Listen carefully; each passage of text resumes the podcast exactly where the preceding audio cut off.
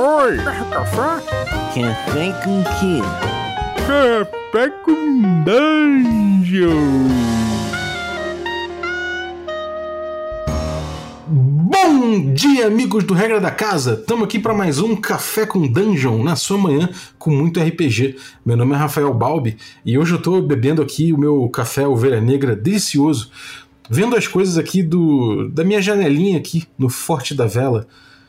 E, bom, a gente vai falar do justamente aí do Candlekeep Mysteries, né? A gente vai falar do próximo, próximo livro do D&D já anunciado. E para falar dele, obviamente, temos aqui os especialistas, o Sembiano e o Jogo D20 da nossa coluna D&D Cyclopedia. Mas antes de chamar eles, eu vou lembrar que você pode se tornar um assinante do Café com Dungeon, picpay.me barra Café com Dungeon, e aí você ajuda a gente. Além disso, você participa de sorteios dos nossos parceiros, recebe conteúdo extra e participa de um grupo de Telegram, que tem a galera da coluna e tem muito mais gente aí que curte diversas vertentes do RPG e, e gosta de trocar ideias sobre isso. Então, picpay.me barra Café com Dungeon, torne-se um assinante. Bem-vindo, Sembiano, toca que a coluna sua joga também.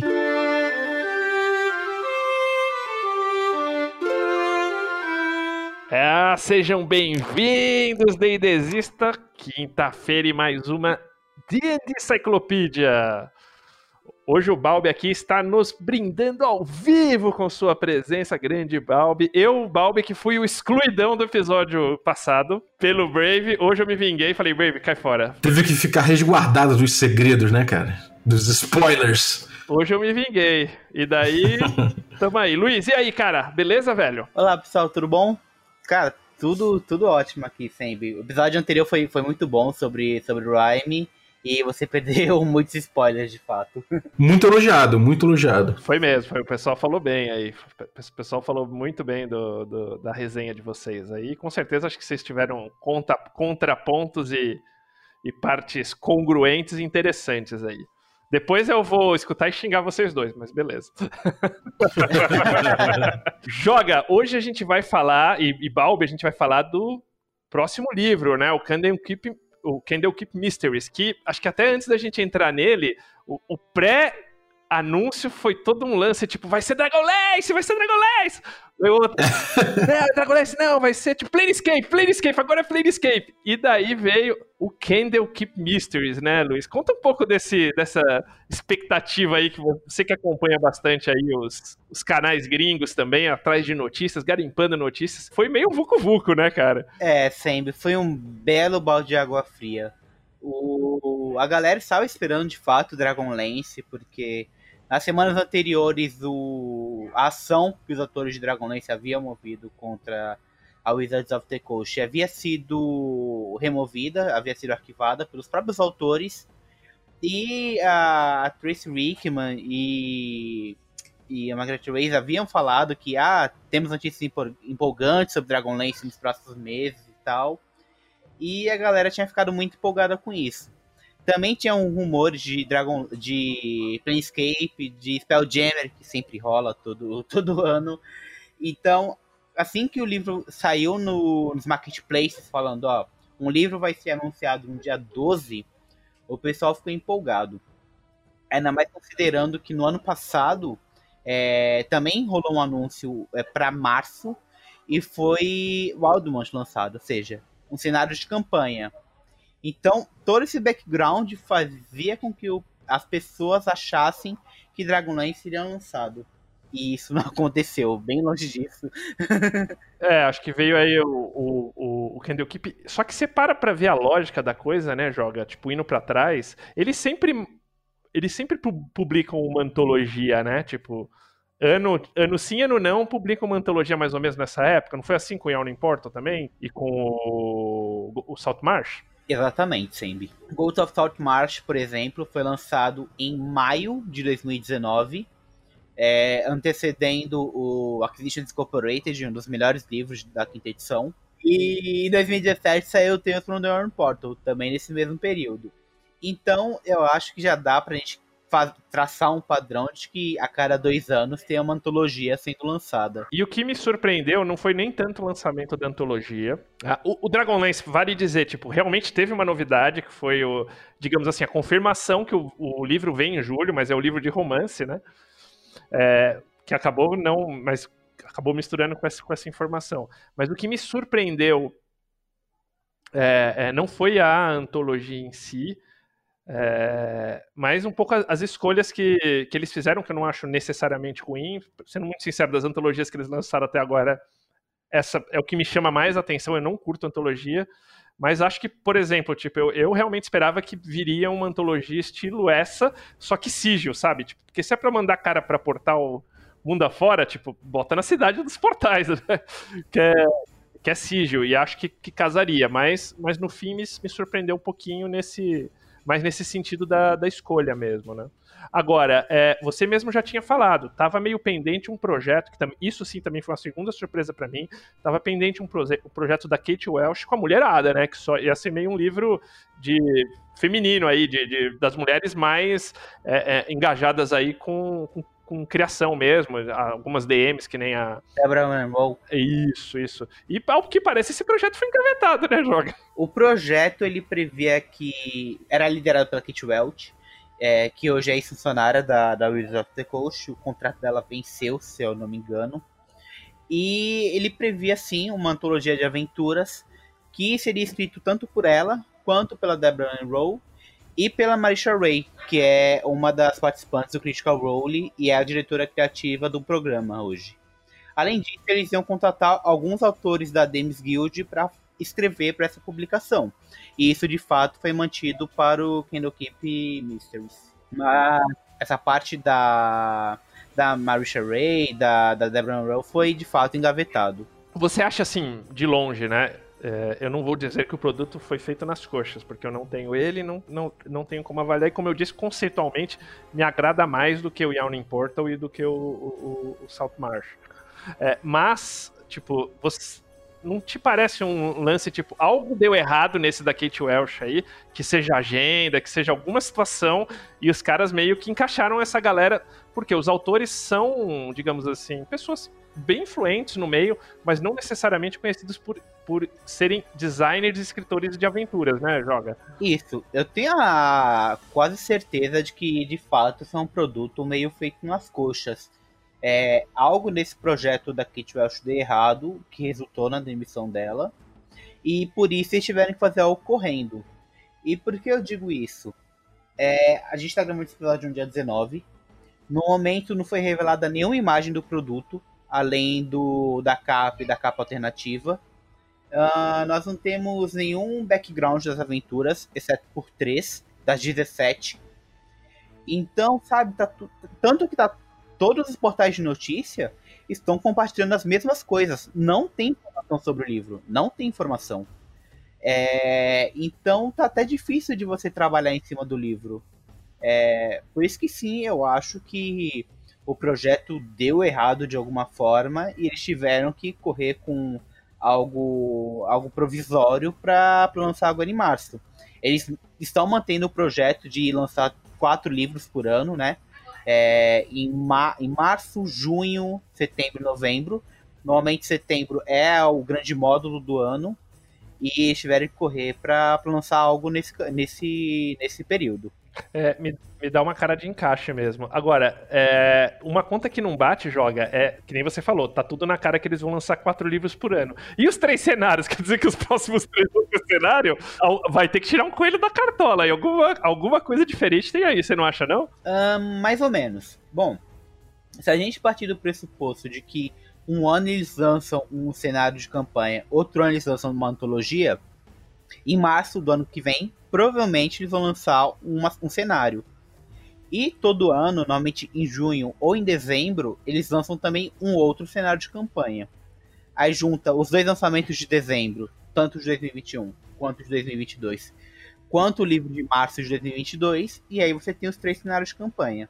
Ah, os três cenários, então, não eram para esse ano? Ah, não, são três cenários dos próximos dois anos. E assim, três cenários clássicos. Nada impede eles de colocar um quarto cenário como Calden, é, Heaven, que é o, os dois cenários de Magic the Gathering, nesse meio. Isso aí é uma boa aposta, cara. Eu acho, eu acho bem possível que, ele, que eles façam mais coisas de Magic, né, cara? Já tinha até uma ideia de, de fazer isso, né? Sim. Então, e lembrando que no final do ano vai sair o Forgotten Realms Adventures, que é, é Forgotten Realms e Magic, né? Então bastante provável que saia assim esses mashups. Ah, interessante.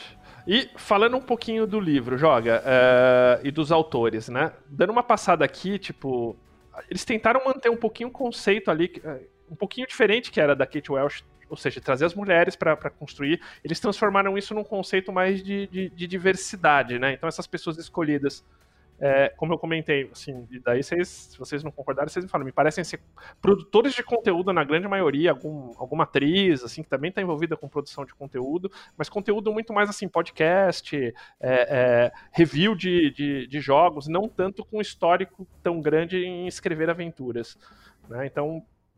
Só que eles procuraram realmente. Assim, é blogger, né? É, é, mas procuraram uma amplitude, assim, de latino, assim, de todas as comunidades aí. Ah, o Daniel Kwan também, que até chamaram ele para uma acho que para um evento para falar um pouquinho dessa, dessas questões de, de diversidade, né? É, o Daniel Kwan foi quem fez aquela crítica lá ao Karaturi, enfim.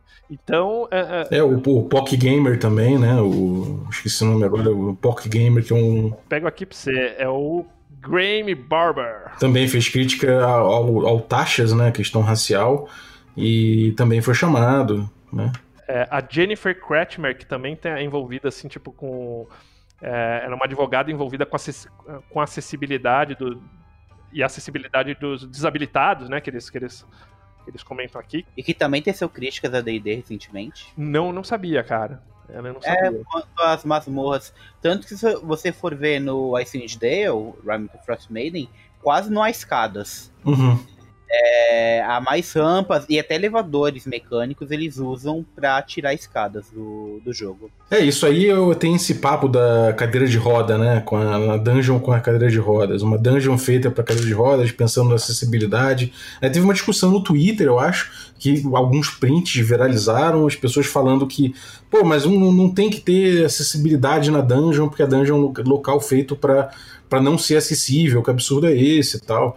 E aí, uma, enfim, vários lados discutindo, né? E tem uma, eu acho que é, uma análise que, que é possível fazer disso é que, cara, se você tem uma torre de um mago, né, feita por um mago que, é, que andava de, de, de cadeira de rodas, obviamente essa torre ela vai ter rampas, ela vai ter acessibilidade, porque o, o usuário dela não era. Agora, se você pega uma Death Trap, você pega um, uma tumba selada com tesouro dentro que não é para ninguém entrar e cheia de armadilhas, obviamente também não vai, não vai ser um lugar acessível para ninguém, né?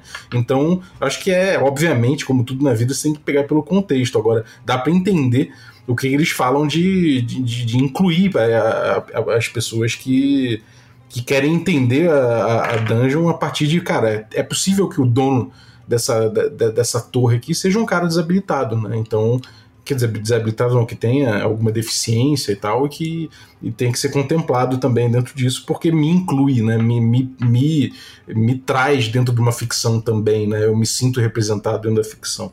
Eu acho isso muito, muito pertinente também. É, eles pegaram e misturaram com o pessoal, daí sim com alguns designers, mas pelo menos assim, não eram pessoas, eu não sou muito, talvez o Balbi, eu não sou muito tão ligado assim nesse mundo dos designers, mas ó, o uh, Alison Huang que é um, um australiano. Se é um australiano ou uma australiana, não vi foto dela aqui. E o nome serve, serve para os dois. Mas que sim foi, foi aí do N Awards. Uh, teve também o, o, Elven Tower, mas ele, ele tipo, escreve muita coisa para D&D, tipo, só que faz mapas no, na Dames Guild, foi chamado para fazer aventura, né? Mas teve aí o, o Brent Studart, que também é vencedor do, dos Enes, né? Ele fez o. Fez, acho que, Down Starline. Eu não, não conheço esses. Mas já trabalhou para Wizard of the Coast. Teve uma, uma moça que faz, pegar o nome dela aqui, que, que, que trabalhou para Kobold Press, Sarah Madsen. Então eles deram uma misturada. Mas pegaram, pra vocês terem uma ideia, o Michael Pullinghorn, que é tipo o cara que, digamos assim, escrevia pro Helix of the Past Podcasts Então, tipo, e misturando essa galera toda aí, tipo, um caldeirão, assim, bem diferente aí, né?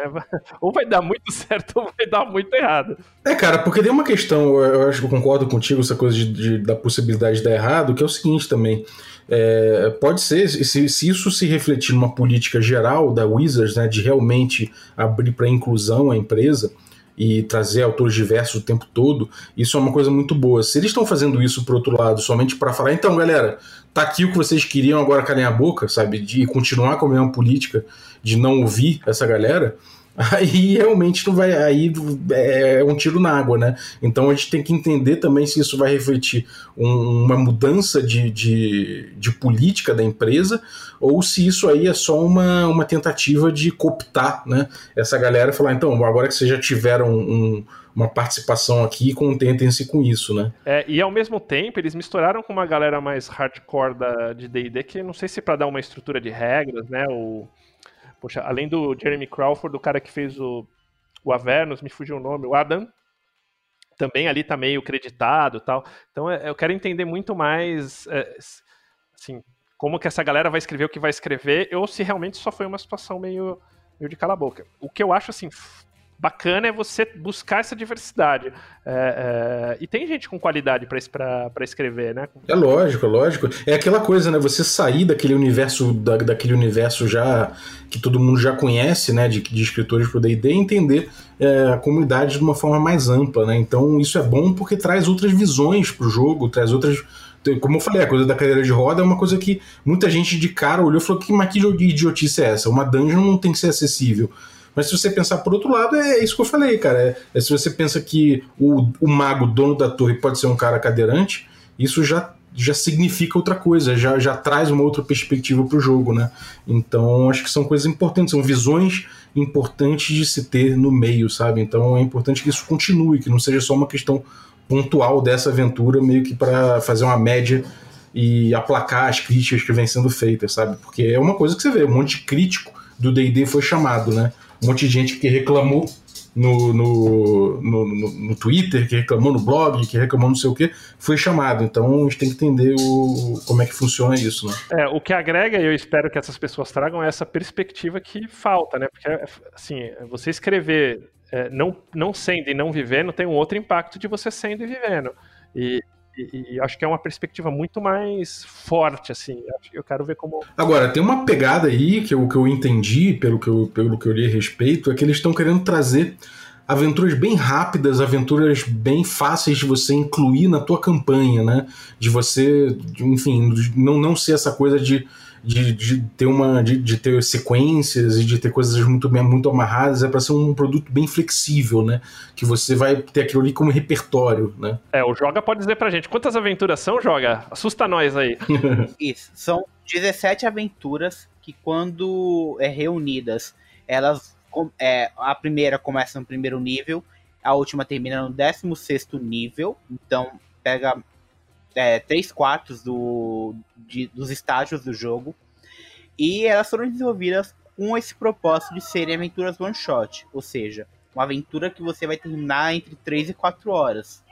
É, e essas aventuras elas foram desenvolvidas de forma com que os personagens encontrem um desses livros, um desses 16 livros, 17, perdão, e esse livro é o que vai introduzir eles para o, a aventura em si. Então, eles vão encontrar o livro, o livro vai contar essa aventura, vai apresentar essa missão, e munidos esse livro, eles vão conseguir encontrar esse mistério. E esse também é um dos grandes atrativos do livro. É, todas as aventuras possuem um mesmo tema, que é o tema mistério. Você pode usar essas aventuras como elas forem escritas, ou seja, é, é, em Forgotten Realms, em Candlekeep especificamente, e no, na, nos arredores, ou você pode colocar um desses livros na sua aventura e tirar elas do cenário. Então são bem, bem agnósticas nesse sentido. E junto disso, né, Joga, vai ter uma discussão, digamos assim, além dessas 17 aventuras, vai ter uma descrição muito específica de Candlekeep, dessa que é tipo uma cidade forte.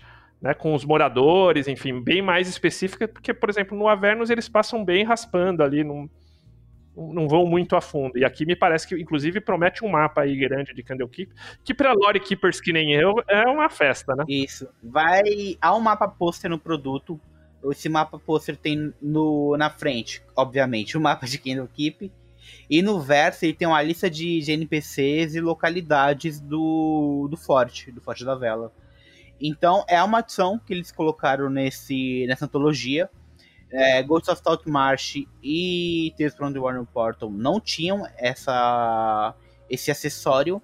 Então, de fato, é algo mais voltado para o lore do, do local e é um atrativo para quem deseja saber mais sobre esse grande repositório de conhecimento de, de Feyre. De outra forma, eles, eles acreditam as aventuras como muito adaptáveis para qualquer outro cenário ou seu próprio cenário, né? Isso, assim como todas as outras antologias publicadas até aqui embora eles apresentem um cenário inicial, você não precisa respeitar isso. Você pode pegar, como eu falei, um livro que conta, que apresenta uma aventura e transportar para Eberron, para Spelljammer, é, sei lá, para Dark Sun, sem muitos prejuízos. Não, bacana. Joga, eu li que, tipo, acho que uma das aventuras tem de 10 a 12 páginas, o que eu imagino que se repita aí nas outras, né? Então a gente está falando de 17, mais ou menos um livro aí de umas 180, 190 páginas, você que é um cara detalhista, pelas descrições físicas do livro, você acha que bate isso aí mesmo? Um pouquinho maior, um pouquinho menos? Então, quando eu mencionei que não haviam tantas informações sobre o produto,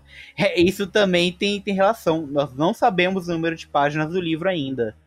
Então, eu acredito que seja bem similar ao, ao, Waterdeep Dragon Heist, que tinham 220 páginas.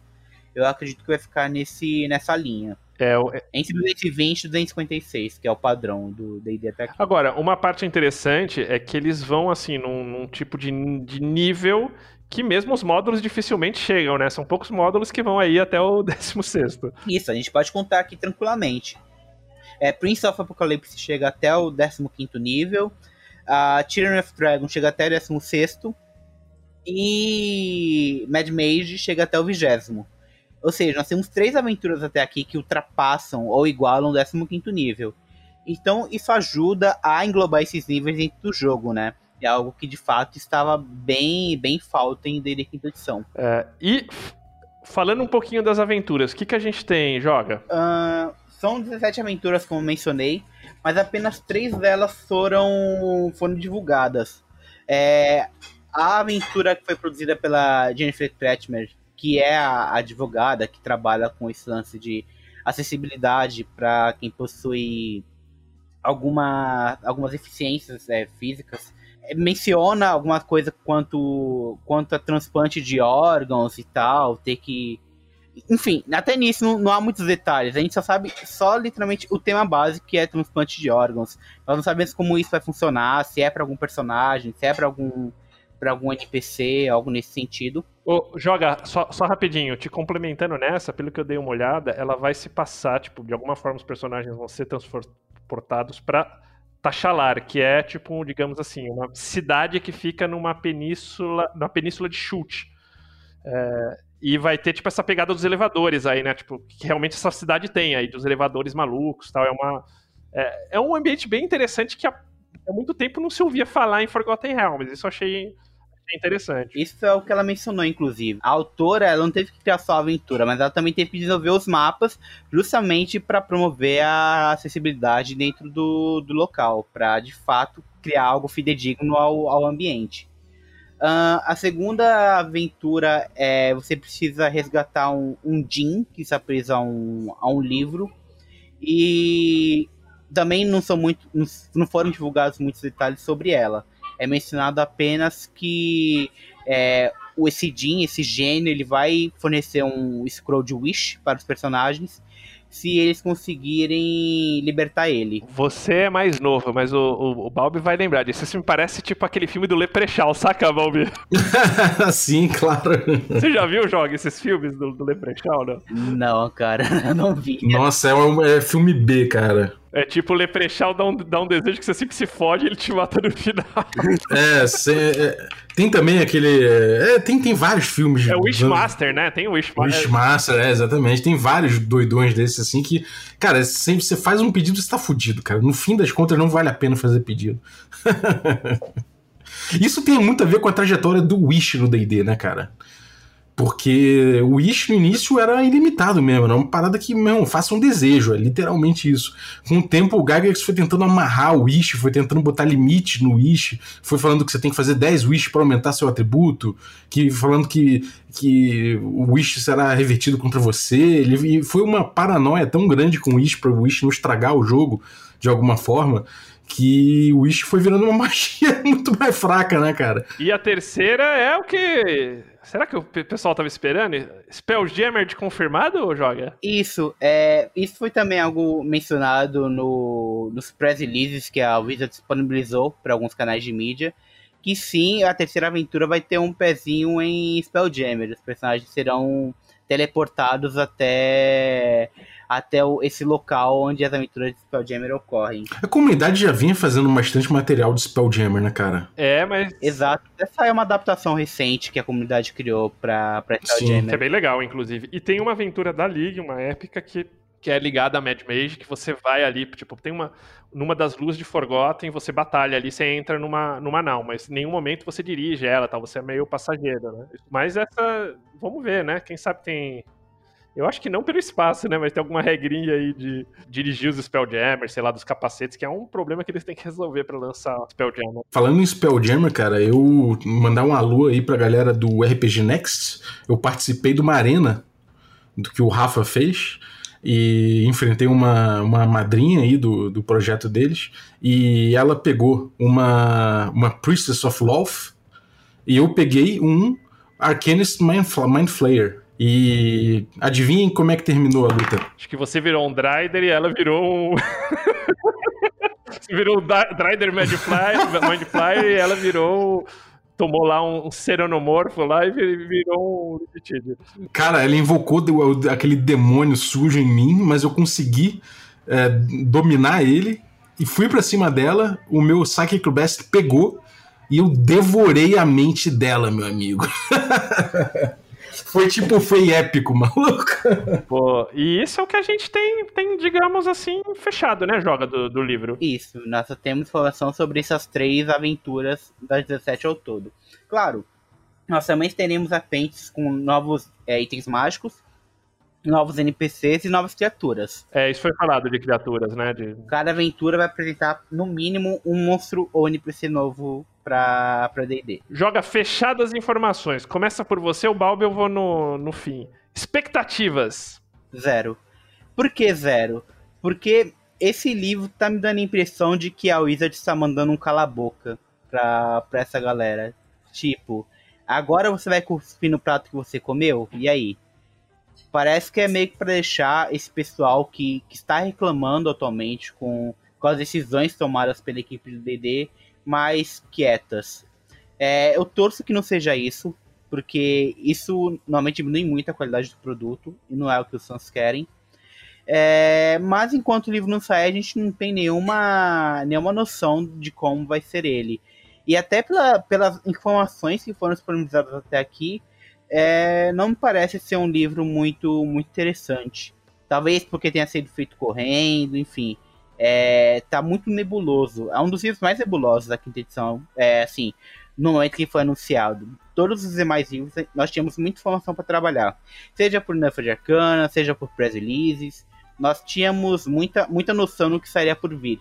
Esse livro a gente sabe que, sei lá, conteúdo de 5 páginas, de 200 e alguma coisa. Então, minhas expectativas são muito baixas e é o primeiro livro que eu falar que não, eu não vou comprar esse livro. É, cara, eu tenho, eu tenho muita fé nesse livro aí. Eu acho que essa galera, muitos desses autores que foram chamados de autoras, é, era gente muito vocal e crítica contra o D&D. Eu, eu, gosto de crítica, eu acho que, que, é importante que os produtos sejam criticados que, e que isso seja, seja uma coisa importante para o próprio produto.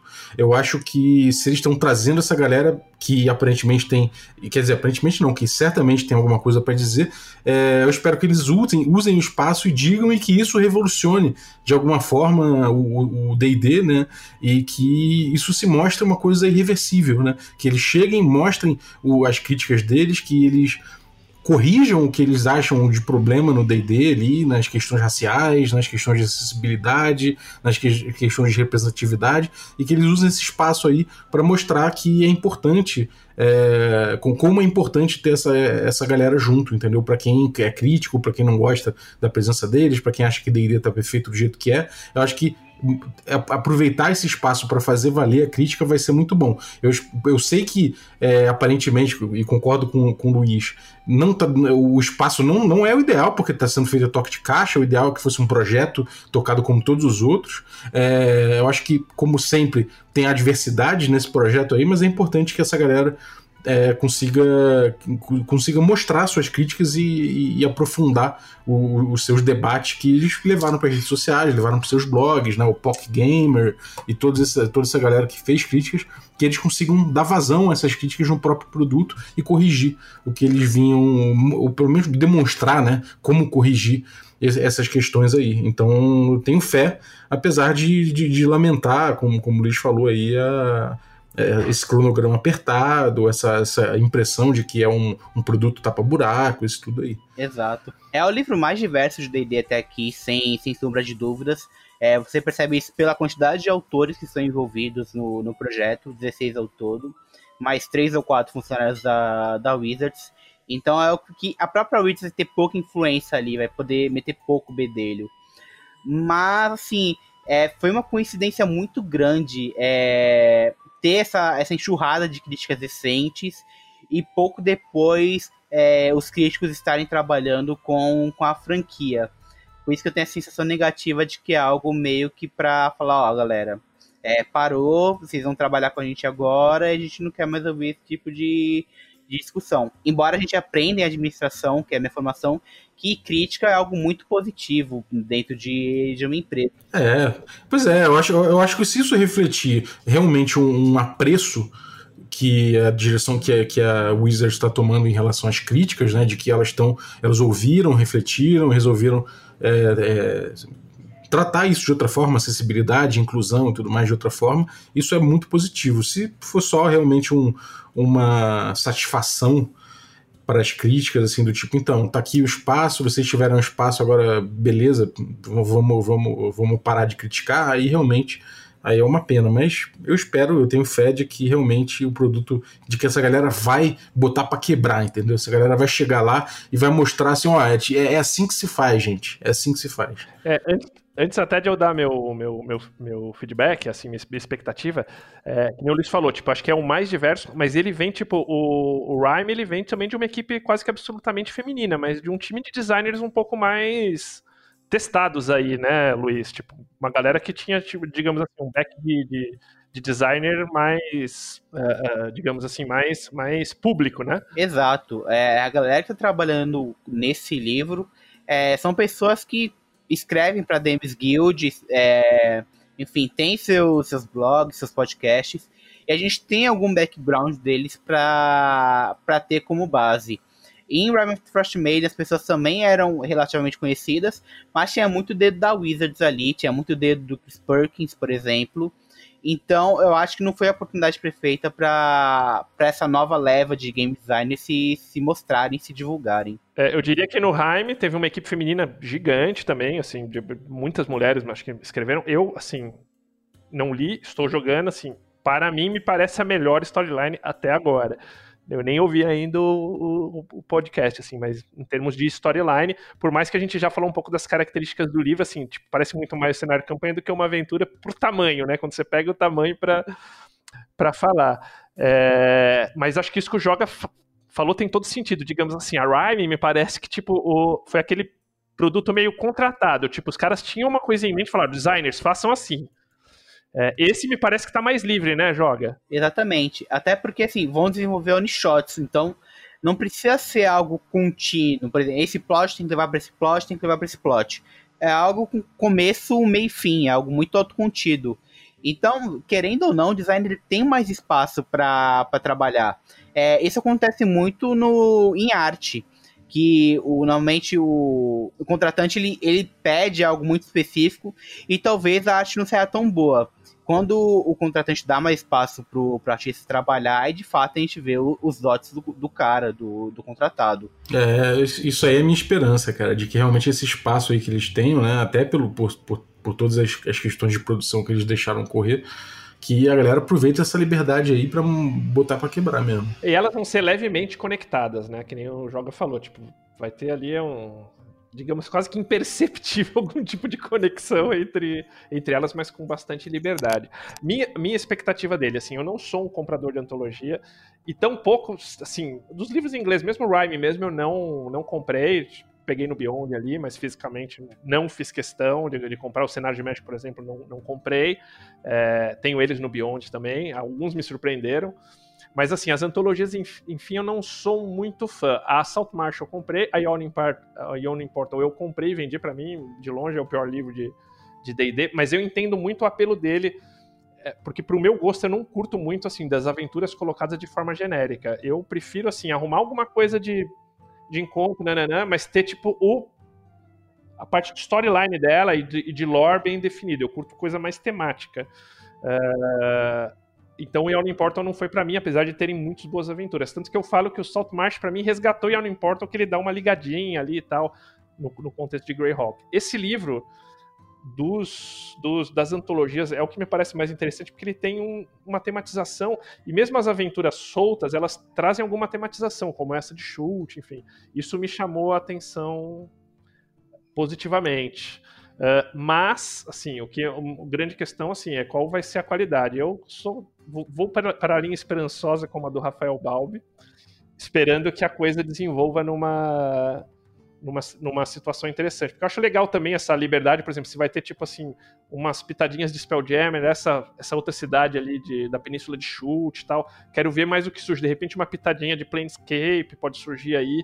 E acho que como produto, você ter assim 17 mini aventuras que você pode encaixar nas suas campanhas caseiras ou fazer alguma coisa, me, me lembra muito Dungeon Delve da quarta edição, que eu não gostava justamente por não ser tematizado, mas esse é o que parece vai ser tipo um entre aspas, Dungeon Delve mais tematizado.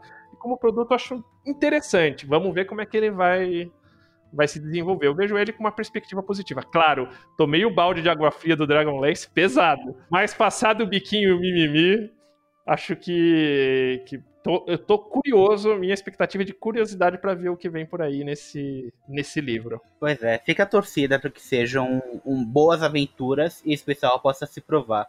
Porque hoje em dia tem, tem muito crítico pra, de D&D, não no, no, sentido desde citar assim, coisas pontuais, no sentido de, ah, isso é mimimi e tal. E se fizer um bom trabalho, talvez é, eles consigam mudar, mudar a cabeça de muitas pessoas quanto a isso. E claro, revela novos designers, o que é muito bom pro, pro RPG em si, não apenas pro D&D. Mais alguma, alguma coisa que vale se, se dizer sobre o livro que a temática é mistério é um total mistério? É, não, não tem mais o que falar, porque é literalmente mistério o livro. é complicado de até de abordar o assunto, porque as informações são bem, bem parcas. Então, não, não tenho muito o que falar. É, tirando a capa alternativa, eu achei a capa alternativa uma, da, um do, uma das melhores capas de D&D atualmente.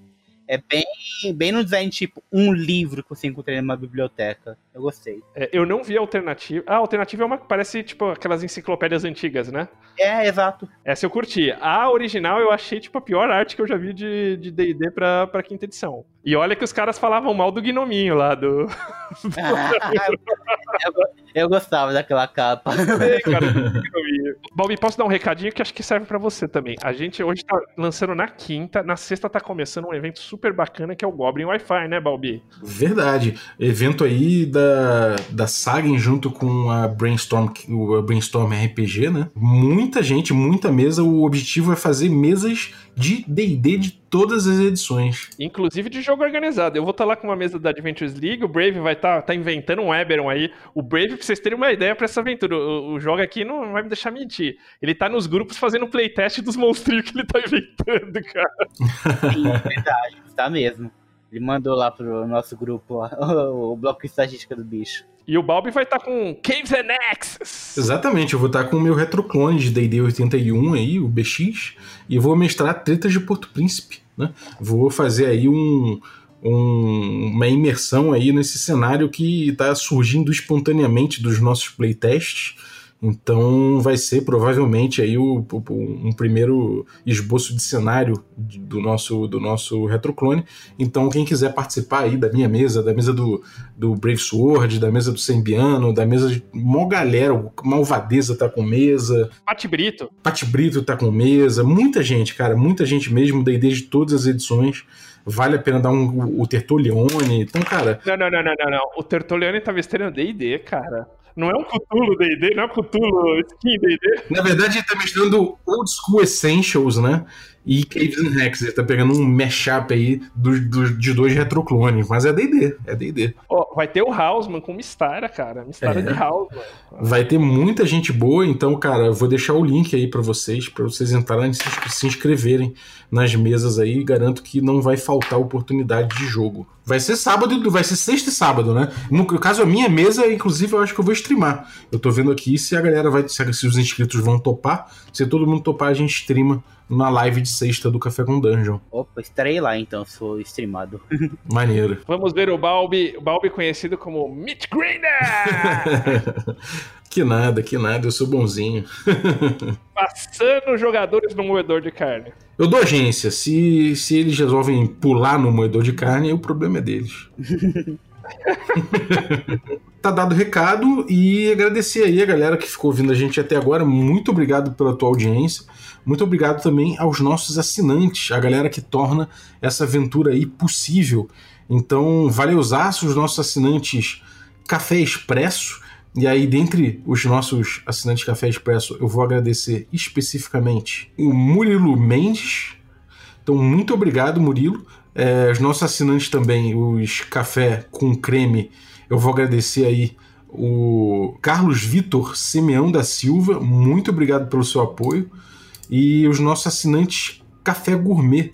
E aí vou agradecer aí o Gilvan Gouveia, o Ricardo Mate, Adriel Lucas, Bruno Cobb, Diego Sextito, Caio Messias, Rafa Cruz, Abílio Júnior, Denis Lima, Rei Galvão, Matheus Guax, Jean Paz, Franciola Araújo, Rafael Caetano Mingorance, Vinícius Lourenço, Rafael Garotti, Guilherme Nojosa, Pedro Cocola, Erasmo Barros, Tiago Lima Gonzalez, o Tito, é, Renato, o Arreca Nevaroli, o Pedro Obiziner, a Pati Brito, o Denis Lima, o Rodrigo de Lima Gonzalez, o Vitor e o Rodrigo de Lima Gonzalez. É isso aí, valeu, um abraço e até a próxima.